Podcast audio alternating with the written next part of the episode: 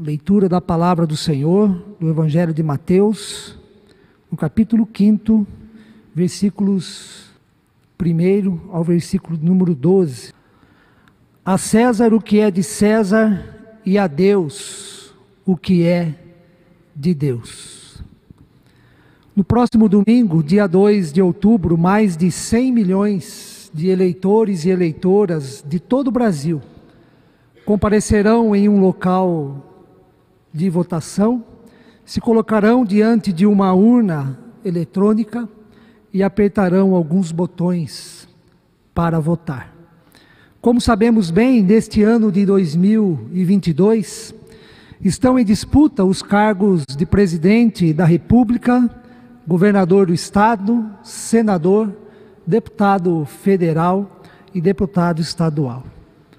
Nunca é demais repetir que votar em candidatos e candidatas que governarão nossa nação, além de ser um ato de cidadania, fator importante do sistema democrático de direito, é também um privilégio que deve ser exercido com grande responsabilidade e sabedoria por todos nós.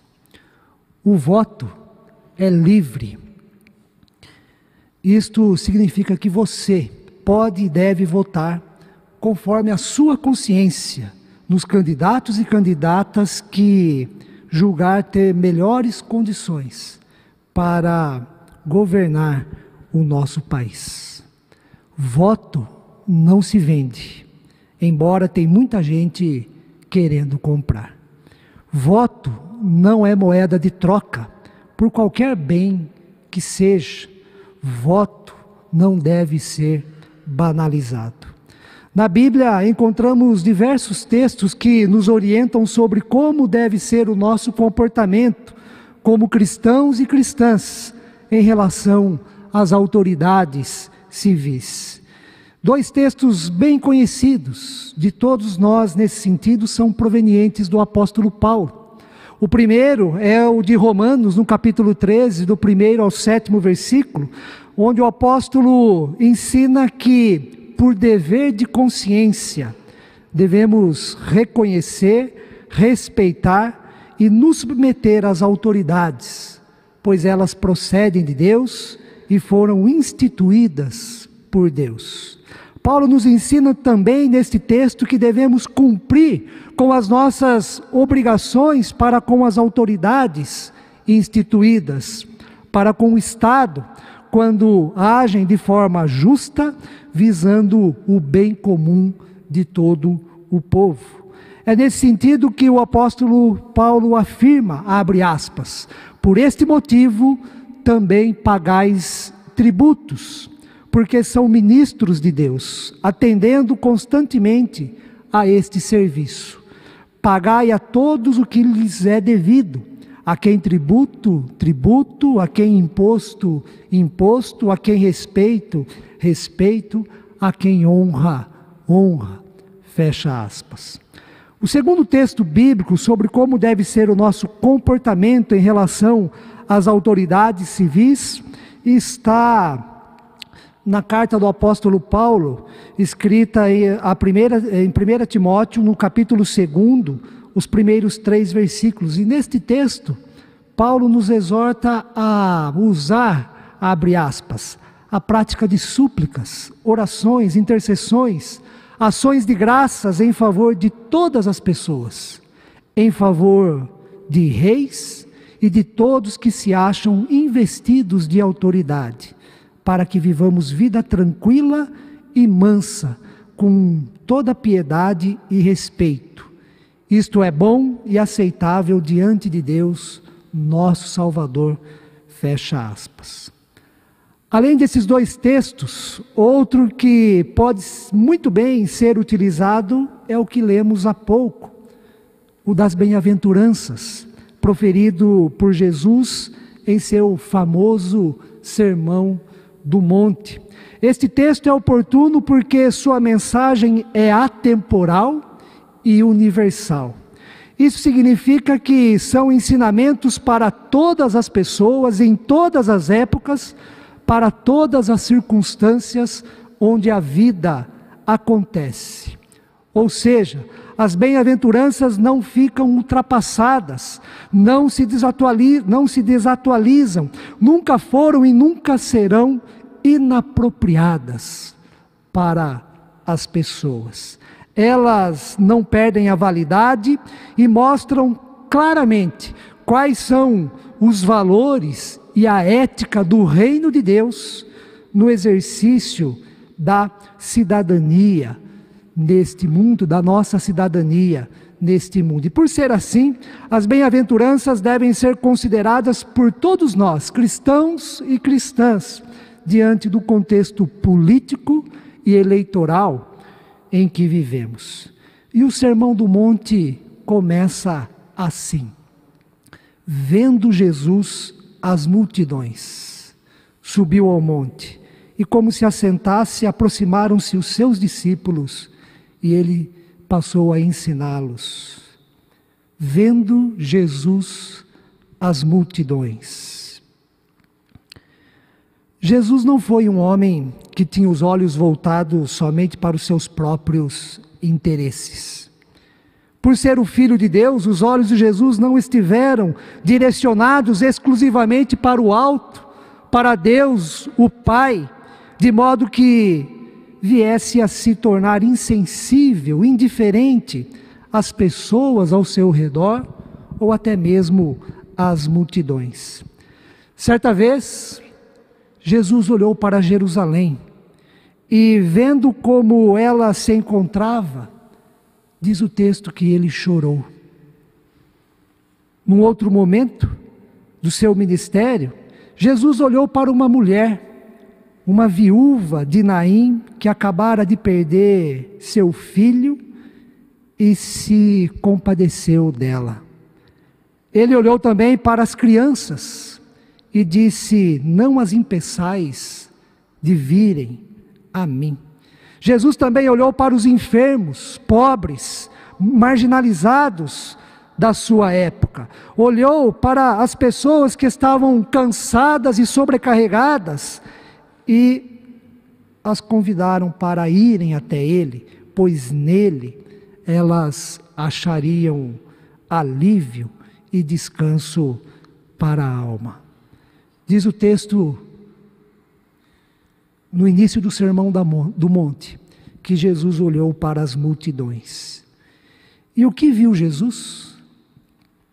Jesus viu um povo sofrido, um povo carente, um povo vítima dos desmandos políticos, econômicos e religiosos daquele contexto, um povo com a vida diminuída por causa das injustiças e da violência, provenientes tanto dos imperadores romanos, como também das autoridades judaicas naqueles dias. Jesus deve ter aprendido com a sua mãe ou com seu pai que, ao nascer, Herodes mandou matar todos os meninos de Belém e de seus arredores, por ouvir que o rei dos judeus havia nascido e ele se sentiu ameaçado ao ouvir isto. Então, o decreto da morte a todas as crianças abaixo de dois anos de idade. Depois que voltou do deserto, passado 40 dias e 40 noites, em que foi tentado pelo diabo, Jesus ficou sabendo que João Batista, de quem ele recebera o batismo, havia sido preso. Pouco tempo depois, João Batista seria morto por Herodes. Em relação ao templo, Jesus também percebeu que as autoridades religiosas permitiram, permitiam que somente as pessoas consideradas puras pudessem adentrar a Ele, cultuar a Deus e desenvolver a sua comunhão com Deus. Pessoas impuras, pecadoras, eram excluídas do templo. E ao serem excluídas do templo, significavam que estavam também distantes de Deus, vivendo na mais profunda solidão. Jesus teve olhos para estas pessoas. E Jesus mesmo irá sentir a crueldade do Império Romano e dos religiosos da sua época ao ser condenado, ao ser preso e ao ser crucificado. Ao olhar para as multidões, Jesus vê o quanto o Império Romano e o sistema religioso da sua época era injusto, insensível, cruel e violento com as pessoas, principalmente com as pessoas simples. Quando Jesus volta os seus olhos para o Brasil, o que ele vê? Ele vê uma nação enferma, um povo sofrido, que padece devido às desigualdades sociais e às corrupções políticas. Ele vê também que estamos vivenciando um período eleitoral muito delicado. Ao olhar para o Brasil, Jesus vê que nas últimas décadas o período eleitoral foi conflituoso, marcado por debates acalorados e acusações fortes e às vezes até desrespeitosas entre candidatos e candidatas. No entanto, neste ano de 2022 é nítido que o conflito, as acusações, o desrespeito e a inimizade se tornaram mais intensos não se restringindo apenas entre candidatos e candidatas, mas alcançando parcela considerável da população.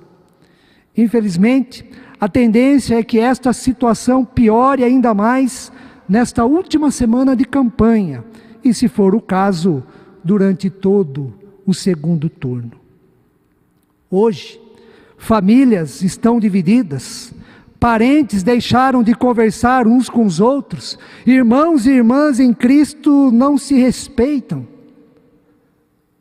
Há o mal-estar generalizado nos relacionamentos e no convívio entre pessoas que têm opções políticas distintas. O resultado disso, disso tudo, é a inimizade, a violência física e verbal, violência esta ao ponto de chegarmos ao absurdo, como foi noticiado e citado pelo reverendo Valdinei no primeiro domingo desta série de mensagens, que por causa de uma discussão política, um membro atirou no outro em uma determinada igreja em Goiânia, enquanto o culto acontecia. Diante de uma situação desta, é necessário nos voltarmos para o texto das bem-aventuranças e aprendermos os valores e a ética do reino de Deus. Aprendermos com as bem-aventuranças a viver na condição de seguidores e seguidoras de Jesus, dando o bom testemunho do Evangelho, na perspectiva de que a César o que é de César e a Deus o que é de Deus. Não quero me estender aqui na explicação de cada bem-aventurança presente no texto, até porque elas são de fácil compreensão e de fácil discernimento acerca de como deve ser a nossa vida a partir da fé, a nossa vida eh, debaixo da submissão de Deus, debaixo da vontade de Deus, e como também deve ser as nossas atitudes no dia a dia. E é nesse sentido que Jesus diz: Bem-aventurados os humildes de espírito. Ou seja, aqueles que reconhecem pecadores e não têm comportamento orgulhoso, arrogante e até mesmo hipócrita, porque dos humildes de espírito é o reino dos céus. Bem-aventurados os que choram, ou seja, os que sofrem por causa do pecado em sua vida, porque serão consolados, tal como o publicano da parábola, do fariseu e do publicano, que na sua oração não é atrevido nem mesmo a olhar para o céu, fica de longe, bate no seu peito e diz: Ó oh Deus, tem misericórdia de mim, ser propício a mim, pecador. Bem-aventurados os que choram por causa do pecado, porque serão consolados. Bem-aventurados os mansos, ou seja, os que respeitam os outros, aqueles que são tolerantes, não são violentos, não alimentam discórdias. Bem-aventurados os mansos, porque herdarão a terra. Bem-aventurados que têm fome e sede de justiça, ou seja, todas as pessoas indignadas com a realidade que aí está. Bem-aventurados os que têm fome e sede de justiça, porque serão fartos. Bem-aventurados os misericordiosos, aqueles que sentem a dor do outro e ajudam, estende a mão para aliviar a dor. Bem-aventurados os misericordiosos, porque alcançarão misericórdia. Bem-aventurados os limpos de coração, os puros de espírito, as pessoas de bem que têm no seu interior a bondade, porque estes verão a Deus. Bem-aventurados os perseguidos por causa da justiça, em todas as circunstâncias, ou seja, as pessoas que em todas as circunstâncias se manterem fiéis aos valores do reino, ao Evangelho, a Deus. Bem-aventurados os perseguidos por causa da justiça, porque deles é o reino dos céus. A Deus o que é de Deus. Isto implica em viver em conformidade com a sua vontade, implica em viver a ética do reino em vez da ética do mundo, a ética de César, implica em crer nas bênçãos e nas promessas de Deus presente em cada uma das bem-aventuranças. Não sei se você percebeu, mas eu não mencionei uma das bem-aventuranças. E foi proposital. Bem-aventurados os pacificadores, porque serão chamados filhos de Deus. Por causa do nosso contexto, esta bem-aventurança merece atenção maior da nossa parte nesta manhã. Pacificador significa aquele que promove a paz. Na ética do reino de Deus, não basta ser pacífico, não basta ser uma pessoa tranquila que não arruma confusão com outros. Também na ética do reino de Deus não basta desejar a paz, querer a paz, ansiar pela paz. Na ética do reino de Deus é preciso promover a paz, é preciso pacificar, agir em favor em favor da paz.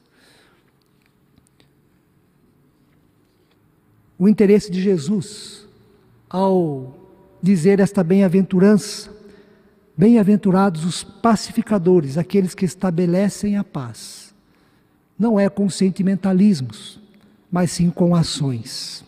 No entanto, ser pacificador também não significa impor a paz pela guerra, pela violência, impor a paz pelas armas, pela intimidação, pelo medo. Porque quem fazia isso muito bem era o Império Romano, com a sua pax romana, a paz estabelecida por meio da violência, por meio do medo, por meio da ameaça. Na história da humanidade, Jesus foi o maior pacificador que já existiu. Ele estabeleceu a paz entre Deus e a humanidade pecadora, pois ele, na sua vida, no seu ministério, na sua morte e ressurreição, anulou o pecado e o poder do pecado na vida humana, pecado que nos, a, nos afastava de Deus e provocava inimizade com Deus. Jesus foi pacificador nesse sentido, em primeiro lugar, para estabelecer a nossa paz com Deus.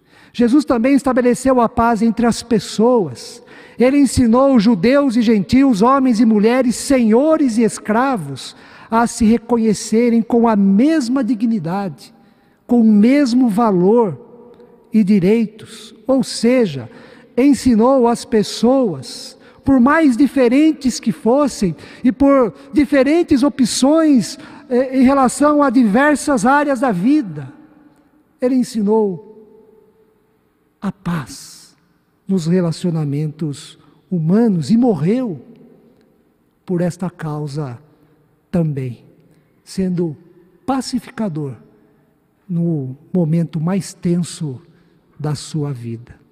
E é por isso que Jesus é chamado e reconhecido como príncipe da paz. Viver a ética do reino do céu significa ser pacificador, ser pacificadora.